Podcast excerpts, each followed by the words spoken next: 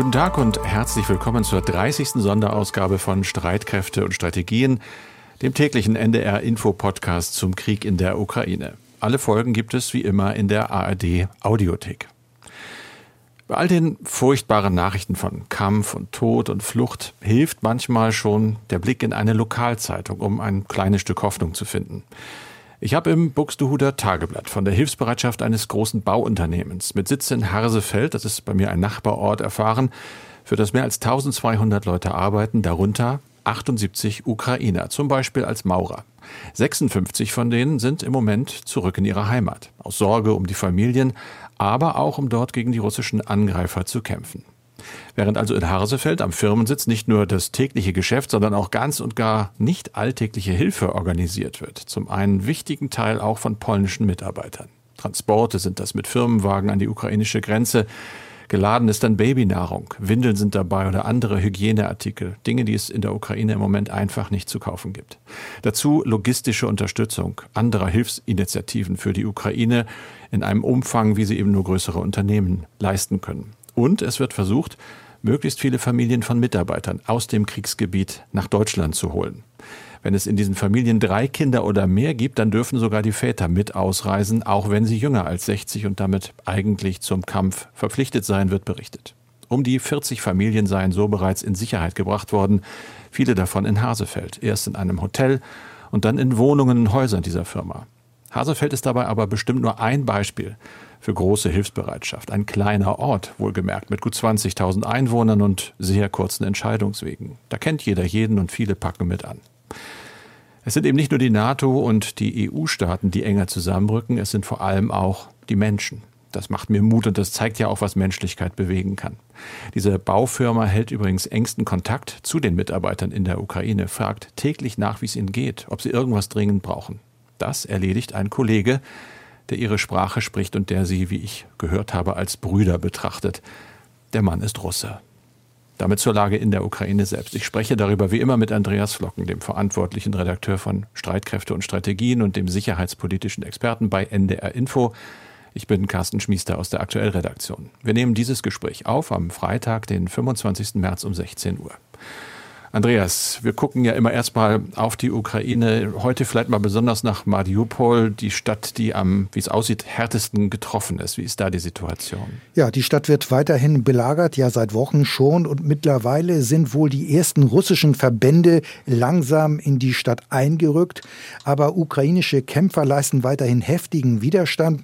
Es heißt, es seien auch Angehörige des nationalistischen Azov-Regiments unter den Verteidigern. Das ist ja ein freiwilligen Verband, der dem ukrainischen Innenministerium untersteht. Und es gibt den Vorwurf, dieses Regiment sei auch ein Sammelbecken von Rechtsextremisten. Und die Stärke dieses Regiments wird auf knapp 1000 geschätzt. Auf Seite der russischen Verbände sollen sich aber auch Kämpfer aus Tschetschenien befinden. Ob das aber alles auch so stimmt, das lässt sich nicht überprüfen. Klar ist aber, dass auch zahlreiche prorussische Separatisten aus dem Donbass an den Kämpfen um diese Hafenstadt beteiligt sind. Und es ist wohl nur eine Frage der Zeit, wann diese Stadt vollends unter russische Kontrolle geraten wird. Mariupol steht ja auch unter ständigem Beschuss der russischen Truppen. Die Stadt ist weitgehend zerstört. Und zuletzt hatte es geheißen, es seien noch rund 100.000 Menschen in Mariupol. Aber es ist anzunehmen, dass es inzwischen doch wohl erheblich weniger Menschen sind. Denn offenbar konnten mittlerweile Bewohner die Stadt verlassen, vor allem mit ihren Privat-Pkw, obwohl die vereinbarten Fluchtkorridore regelmäßig nicht funktionierten und trotz der angekündigten Feuerpausen, die dann doch nicht gehalten haben und wo dann doch geschossen wurde.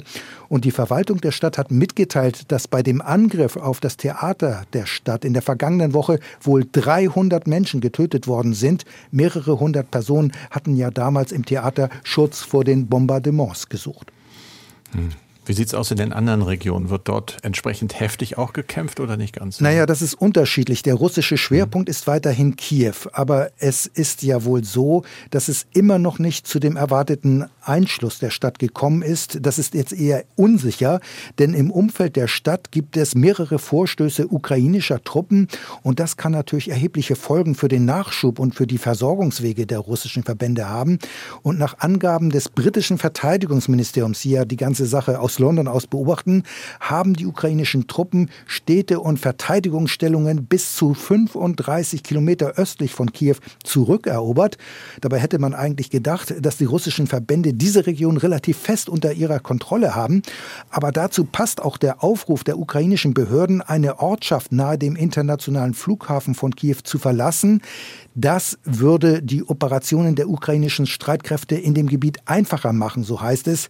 Und man muss aber auch noch sehen, es gibt eine Meldung aus dem russischen Verteidigungsministerium und danach ist in der Nähe von Kiew ein großes Treibstofflager mit Marschflugkörpern angegriffen und zerstört worden und die Flugkörper seien von See aus abgefeuert worden. Das hatten wir ja schon mal, die Meldung, dass äh, Flugkörper von See, also von russischen Schiffen aus abgefeuert wurden. Es gibt aber auch äh, ja, Schläge gegen die russische Marine seitens der Ukrainer. Ja, in der Tat. Die ukrainischen Streitkräfte befinden sich nicht nur in der Defensive. Rund 100 Kilometer westlich von der Hafenstadt Mariupol ist äh, offenbar ein größeres Landungsschiff der russischen Marine von Raketen getroffen worden. Das mehr als 100 Meter lange Schiff befand sich gerade im ukrainischen Hafen Berdjansk und das Landungsschiff kann bis zu 40 Gefechtsfahrzeuge aufnehmen und diese dann an Land bringen. Möglicherweise sind bei diesem Angriff auch zwei kleinere Marineschiffe beschädigt worden und die Stadt Berdjansk, die ist schon länger unter russischer Kontrolle und vermutlich sollte das getroffene Landungsschiff Nachschub und andere Verstärkungen anlanden. Anfang der Woche hieß es nämlich von russischer Stelle, das Marineschiff habe gepanzerte Fahrzeuge in die Ukraine gebracht. Und diese Attacke, die zeigt einmal mehr, dass die russischen Verbände weiterhin verwundbar sind. Und das gilt insbesondere für den Nachschub der Truppe. Das wird ja auch gesehen als Grund für den sogenannten Plan B der Russen, also eben nicht der schnelle Sweep, so der Durchmarsch auf Kiew, sondern ja, muss man nach wie vor sagen, Abnutzungskrieg, der da geführt wird. Gibt es irgendeine Chance dadurch möglicherweise aber auch für Verhandlungen? Ja, also klar ist jedenfalls, dass die russischen Truppen nicht vorankommen und dass sie ihre bisherigen Kriegsziele nicht erreichen konnten. Und einigen Gebieten gibt es ja in der Tat auch, äh, ist die Situation so, dass sie sogar zurückgedrängt werden und in der Defensive sind. Und hinzu kommt, dass die russischen Verbände hohe Verluste erleiden. Die Zahl der getöteten russischen Soldaten wird inzwischen auf 6000 bis 9000 geschätzt. Und das sind eher konservative Schätzungen aus den USA. Und dazu kommt, dass mindestens so viel Verluste dann auch an Verwundeten äh, zu verzeichnen sind. Also kurz gesagt, auf russischer Seite gibt es enorme Verluste. Und wir sehen im Augenblick eher einen Abnutzungskrieg oder ein militärisches Patt. Und auf ukrainischer Seite gibt es ja auch zunehmend Gegenangriffe. Wir haben ja eben gerade drüber gesprochen. Aber trotzdem muss man feststellen, werden die ukrainischen Truppen wohl nicht in der Lage sein, die russischen Soldaten aus dem ganzen Land wieder zurückzudrängen. Also das halte ich für ausgeschlossen.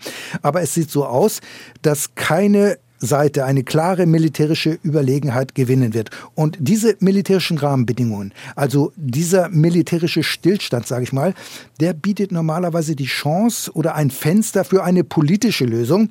Ob es aber dazu kommen wird, das liegt jetzt vor allem äh, bei Russland, denn es ist klar, Putin konnte seine Kriegsziele bisher nicht erreichen, nämlich die Entmilitarisierung der Ukraine und auch die Absetzung der Regierung, das hat er ja mal gesagt. Und die Frage ist nun, ob der Kreml sich das auch eingestehen wird.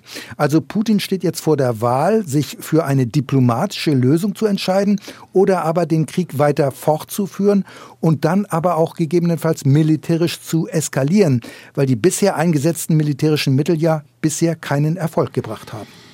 Da fragt sich natürlich nur, wie würde denn Putin eskalieren können? Ich lese, dass ein Großteil der konventionellen Truppen schon im Einsatz ist. Da ist ja die Rede von ja, 150.000 Truppen, 300 hat er angeblich nur. Kann das vielleicht auch ganz anders sein? Könnte so etwas, also der Wille zur Eskalation, den ja von den USA schon äh, in Warnungsform gepackten Einsatz von chemischen, vielleicht auch biologischen Waffen bedeuten? Ja, ganz so weit würde ich jetzt noch nicht gehen, aber ich würde erst mal sagen, hm. er würde versuchen, konventionell noch weiter zu eskalieren, soweit das möglich ist, in den Grenzen, das muss man sehen. Also er könnte jetzt vermutlich auch Reservisten einberufen, auch Wehrpflichtige einsetzen. Das hat Putin aber bisher immer ausgeschlossen. Es wird mit Sicherheit noch mehr Luftangriffe geben. Aber mein Eindruck ist trotzdem, äh, so viel hat man da nicht mehr auf russischer Seite. Du hast das ja bereits angedeutet. Russland hat nicht mehr so viel in der Hinterhand. Daher wird ja auch so, so viel inzwischen über den Einsatz von chemischen Waffen geredet. Das Problem mit chemischen Waffen und Kampfstoffen ist allerdings, dass sie schwer kontrollierbar sind. Das heißt, durch Wind- oder Witterungsverhältnisse kann schnell passieren, dass die eigene Truppe gefährdet wird. Also militärisch macht der Einsatz chemischer Waffen in meinen Augen wenig Sinn. Er bringt einem militärischen Führer keine Vorteile.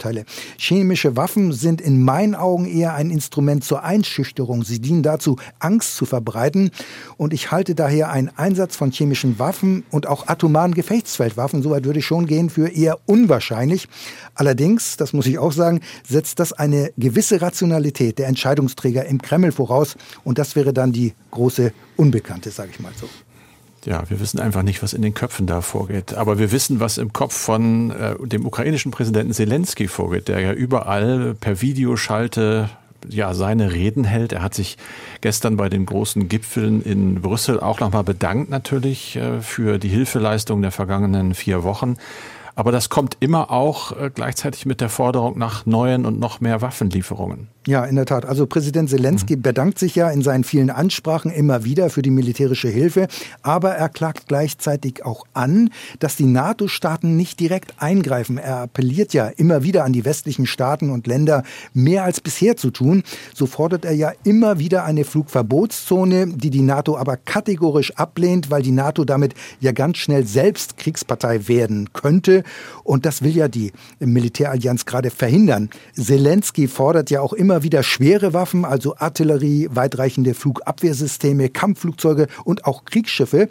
Und bei seiner Videoansprache auf dem NATO-Gipfel am Donnerstag wies er die Staats- und Regierungschefs ja auch darauf hin, dass die NATO über mindestens 20.000 Panzer verfüge und Zelensky bat darum, der Ukraine ein Prozent zur Verfügung zu stellen, also 200.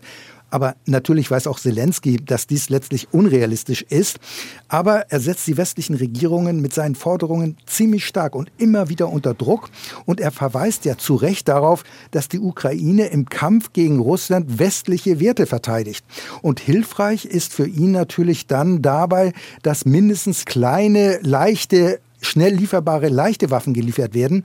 Und hier hat Zelensky jetzt noch einmal nachgelegt, die Ukraine brauche unbedingt 500 Javelin-Panzerabwehrwaffen und 500 Stinger-Flugabwehrraketen, und zwar am Tag. Und US-Militärexperten sagen, diese Forderung sei durchaus berechtigt.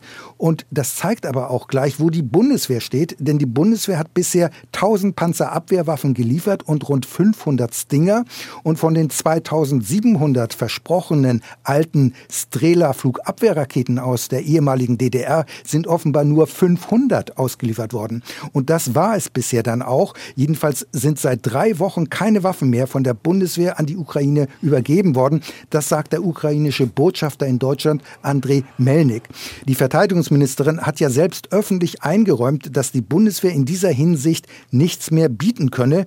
Zuvor hatte ja auch bereits der Heeresinspekteur Alfons Mais mitgeteilt, man sei praktisch blank. Bei den US-Streitkräften sieht das natürlich ganz anders aus.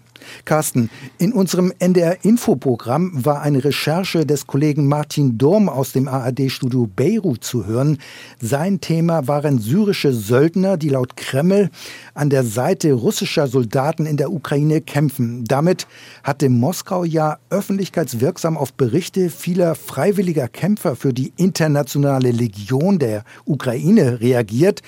Zu welchen Erkenntnissen ist Martin Durm gekommen? Ist das Kriegspropaganda oder leisten Syrer wirklich und buchstäblich Schützenhilfe? Vermutlich eher das erste, Propaganda. Das hörte ich aus dem wirklich spannenden und sehr gut recherchierten Bericht raus. Er fängt den Bericht an damit, dass Russland am Anfang ja mal gesprochen hat von bis zu 16.000 freiwilligen Kämpfern, die sich äh, aus Syrien auf den Weg machen wollten Richtung Ukraine.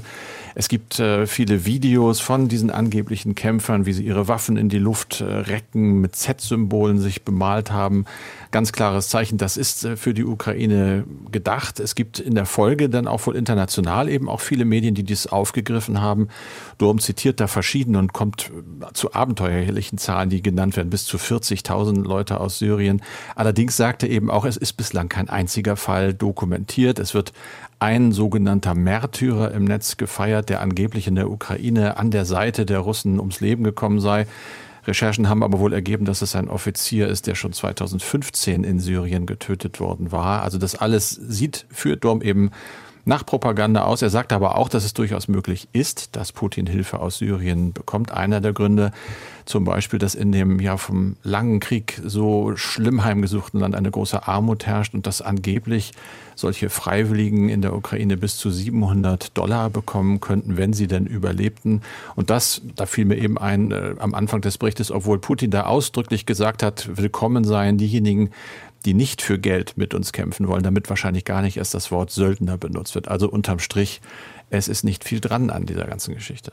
Ja, angeblich sollen ja bis zu 20.000 Freiwillige aus vielen Ländern, auch Deutschland, für die Ukraine kämpfen. Die Zahl lässt sich nicht Unabhängigkeit überprüfen.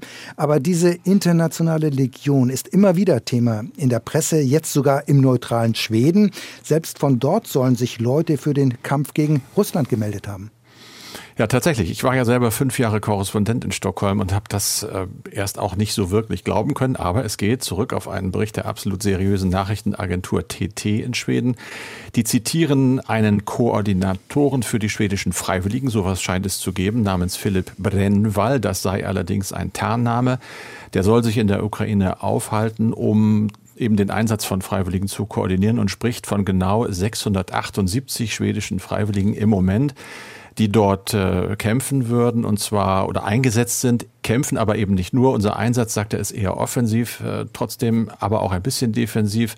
Es habe keine Verluste gegeben. Er beschreibt den Krieg als ja, Guerillakrieg, als hybriden Krieg. Seine Mitschweden sozusagen würden die ukrainischen Soldaten unterstützen in Form von kleinen Gruppen, Sabotagegruppen, Störergruppen, schreiben die Schweden. Die Aufgabe ist wohl, die ukrainischen Soldaten mit Koordinaten auch über Positionen der Russen zu versorgen. Was mir noch auffiel, war, dass Sie sagen, wir haben eigentlich keine Nachtsichtgeräte, aber wir haben gelernt zu improvisieren. Das ist ja so, dass bei diesen Panzerabwehrwaffen amerikanischer Bauart auch Nachtsichtgeräte dran sind. Wenn diese Panzerabwehrwaffen nicht mehr als solche benutzt werden, könnte man aber die Sichtgeräte weiterverwenden. Das wird offenbar gemacht. Man hat ihn gefragt, ja, wie viele russische Soldaten bei solchen Angriffen unter schwedischer Beteiligung ums Leben gekommen seien. Und er meint so etwa 500 vielleicht. Das ist für Schweden natürlich ja eigentlich unvorstellbar. Man denkt immer, das ist dieses friedliche Land. Wir wissen aber auch, dass es immer wieder auch äh, den Verdacht gab, dass es rechtsextreme Schweden, von denen es aus meiner Erfahrung eben auch viele gibt, nicht nur in Schweden, sondern auch in Finnland, dass auch dort Leute sich ganz bewusst in die Ukraine begeben, um zu kämpfen. Carsten, US-Präsident Biden ist von den Gipfeltreffen in Brüssel für einen zweitägigen Besuch nach Polen weitergereist. Er wird also ganz nah an der ukrainischen Grenze sein, an der Ostflanke der NATO, über die auf dem Gipfel am Donnerstag so viel gesprochen worden ist. Was erwartet Polen von diesem Besuch? Ein ganz klares Zeichen der Solidarität natürlich. Die USA sind die führende NATO-Nation. Polen hat ja mehrfach schon auch ganz schön erhebliche Forderungen gestellt. Die Friedensmission war im Raum. Es gibt immer noch die Idee, MiG-29 der Ukraine zur Verfügung zu stellen. Das hat äh, Biden aber bisher abgelehnt. Er wird sich auch erstmal, so wie wir das jetzt äh, lernen, in der südostpolnischen Stadt Rzeszów, etwa 90 Kilometer entfernt von der ukrainischen Grenze, über ja, den humanitären Einsatz zur Versorgung von Geflüchteten informieren. Danach trifft er sich mit US-Soldaten, die in Polen stationiert sind. Biden selbst hatte ja angesichts dieses Krieges, der in der Ukraine geführt wird, die Zahl der in Polen stationierten US-Soldaten nochmal aufgestockt, um eben die NATO-Ostflanke zu stärken. Danach gibt es denn in Warschau Gespräche mit der polnischen Führung. Er wird allerdings den polnischen Präsidenten Duda schon in Rzeszów treffen. Morgen am Samstag ist ein weiteres Gespräch der beiden geplant im Warschauer Präsidentenpalast. Danach fährt Biden in das Warschauer Nationalstadion. Da ist ein Registrierungspunkt für Ukraine-Flüchtlinge. Er wird also mit Geflüchteten sprechen und dann noch eine Rede am Warschauer Königsschloss halten. Dazu hat das Weiße Haus zum Inhalt äh, bislang nur so viel veröffentlicht. Ich zitiere. Der Präsident wird sich zu den gemeinsamen Bemühungen der freien Welt äußern, das ukrainische Volk zu unterstützen, Russland für seinen brutalen Krieg zur Verantwortung zu ziehen und eine Zukunft zu verteidigen, die auf demokratischen Grundsätzen beruht. Das wird morgen wahrscheinlich der zentrale Punkt sein, diese Rede. Es gibt vielleicht noch ein Treffen Bidens mit der Regierung. So ganz genau wissen wir es nicht, denn anders als sonstige Besuche von US-Präsidenten, das kenne ich ja nun aus eigener Erfahrung, die sind sehr, sehr gut vorbereitet, bis ins kleinste Detail, aber nicht in diesem Fall. Da wird auch spontan vielleicht noch einiges umgeworfen und auf jeden Fall improvisiert. Andreas, wir sind fast schon wieder durch mit unserer Zeit und haben wieder E-Mails ausgesucht. Uns erreichen viele E-Mails. Wir danken allen, die uns schreiben. Unter anderem auch Tobias Brüne aus Berlin. Der schreibt, Russland greift ja auch in nicht umkämpften Gebieten mit Luftschlägen an, wohl auch um die ukrainische Verteidigungsindustrie langfristig zu schwächen. Könnte Ukraine Ähnliches machen, mit Raketenangriffen zum Beispiel auf russische Verteidigungsindustrie? Hat die ukrainische Armee überhaupt Cruise Missiles oder Ähnliches, um sowas zu tun? Das könnte ja helfen, es Russland schwerer zu machen, die Verluste durch Neuproduktion auszugleichen. Also ich glaube, zu Vergeltungsschlägen ist äh, die Ukraine nicht in der Lage, aber die Ukraine hatte bisher auch durchaus eine Rüstungsindustrie. Das Land hat sogar Waffen exportiert, aber in den vergangenen Jahren war die Ausfuhr deutlich zurückgegangen. Aber wie gesagt, so viel ich weiß, äh, verfügt das Land nicht über Marschflugkörper und andere Waffensysteme, um auch die russische Rüstungsindustrie anzugreifen. Zelensky fordert ja auch immer wieder selbst Waffenlieferungen und damit ist auch klar, dass das Land Probleme hat, bestimmte Waffensysteme selbst herzustellen, jedenfalls die Waffensysteme, die das Land im Augenblick dringend braucht. Unter Kriegsbedingungen wäre das aber auch ohnehin ziemlich schwierig. Dr. Detlef Risch aus Vollersode in Niedersachsen schreibt uns. Als Arzt sind mir die Berichte über das sinnlose Sterben und die menschliche Verwüstung schwer erträglich. Das geht uns als Nichtärzten natürlich auch so. Leider vermisse ich die Diskussion über sinnvolle, gewaltfreie Lösungsmöglichkeiten. Wäre es nicht eine Option, in direkten Verhandlungen mit den führenden westlichen Nationen über sinnvolle Kooperation mit Russland zu sprechen und äh, einzutreten. Ich denke, gerade Russland müsste ein Platz in Europa angeboten werden, der kriegerische Auseinandersetzungen überflüssig macht. Also Kooperation statt Sanktionen. Er schreibt noch, natürlich verurteile ich den Angriff Russlands auf ein unabhängiges Land und sicher müssen wir wehrfähig bleiben, aber eine wirtschaftliche Kooperation auf Augenhöhe wäre doch das beste Kriegsverhinderungsmittel. Das klingt ja erstmal ja, verlockend, überzeugend. Ja, in der Tat, Kooperation statt Sanktion, das hört sich natürlich erstmal gut an, aber wir erleben ja im Augenblick genau das Gegenteil. Mehr Sanktionen, Waffenlieferungen und der Versuch, Russland zu isolieren, politisch und wirtschaftlich. Aber in der Tat, alles muss natürlich versucht werden, den Krieg zu stoppen. Die Frage ist eben aber nur, zu welchen Bedingungen. Und da die Positionen der Konfliktparteien ziemlich verhärtet sind, ist das natürlich ziemlich schwierig. Dabei gibt es durchaus Gespräche mit Russland Russland der französische Staatspräsident hat ja mehrmals mit Putin telefoniert, stundenlang, auch in dieser Woche. Bundeskanzler Scholz hat ebenfalls mit dem Kreml-Chef gesprochen, und zwar auch des Öfteren. Und das gilt auch für Erdogan. Die Türkei will ja auch gerne äh, vermitteln in diesem Konflikt, in diesem Krieg. Aber das war bisher alles vergeblich. Und Russland hatte ja auch einen Platz in der europäischen Sicherheitsordnung. Und es war auch immer Konsens gewesen, dass es in Europa keine Sicherheit ohne Russland geben würde. Es hatte immer geheißen, Sicherheit gäbe es nur mit Russland und nicht gegen Russland. Aber Putin fühlte sein Land in dieser Sicherheitsordnung nicht angemessen vertreten. Die NATO-Osterweiterung wurde ja als Bedrohung wahrgenommen. Und nach der Krim-Annexion 2014 hat Russland mit dem Angriff auf die Ukraine jetzt noch einen draufgesetzt. Und deswegen sprechen ja einige und auch der Bundeskanzler von einer Zeitenwende. Das heißt, es wird mit Russland unter Putin, muss man dazu sagen, kein Weiter so geben. Der Westen, das sehen wir alle jetzt, rüstet massiv auf auch Deutschland. Und das Ziel ist, auf diese Weise Russland von einem eventuellen weiteren Angriff auf die NATO-Länder zum Beispiel abzuschrecken. Das heißt, es wird keine europäische Sicherheitsordnung mit Putin-Russland geben. Es zeichnet sich vielmehr eine Art neuer kalter Krieg ab.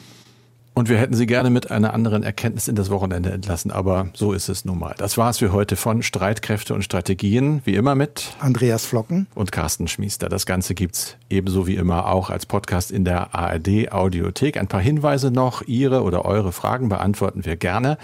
Die E-Mail einfach schicken an streitkräfte.ndr.de, Streitkräfte mit AE dabei. Und in eigener Sache, nach einem Monat, wir haben heute die 30. Ausgabe, da brauchen wir beide einfach mal eine kurze Auszeit. Wir machen also mit diesem Podcast am Samstag eine Pause, melden uns am Sonntag aber natürlich wieder zurück. Und damit Sie und ihr bis dahin keine Nachrichten verpassen oder verpasst, gibt's auch am Wochenende zweimal täglich den NDR Info Podcast. Krieg in Europa, das Update zur Lage in der Ukraine. Das äh, kennen Sie, das gibt es in der Audiothek und es gibt natürlich auch Hintergrundinformationen. Die Kollegen vom Weltspiegel sind mit ihren Podcasts ebenfalls in dieser Audiothek vertreten. Hi, hier spricht Philipp Abresch. Ich moderiere diese Woche den Weltspiegel Podcast. Wie kommen wir los von russischem Gas und Öl und ist das unsere Chance, endlich klimafreundlicher zu werden? Sprechen wir drüber mit Kerstin Klein, die sich in Kalifornien riesige Lithiumvorkommen angeguckt hat, mit Juli Kurz, die gerade mit unserem Wirtschaftsminister auf Einkaufstour in Katar war, ziemlich verrückte Reise, und wir haben einen kleinen Stargast dabei, wer verrate ich noch nicht, aber der wird uns helfen, diesen globalen Energiemarkt, dieses wirklich komplexe, aber auch irgendwie faszinierende Ding ein bisschen besser zu verstehen.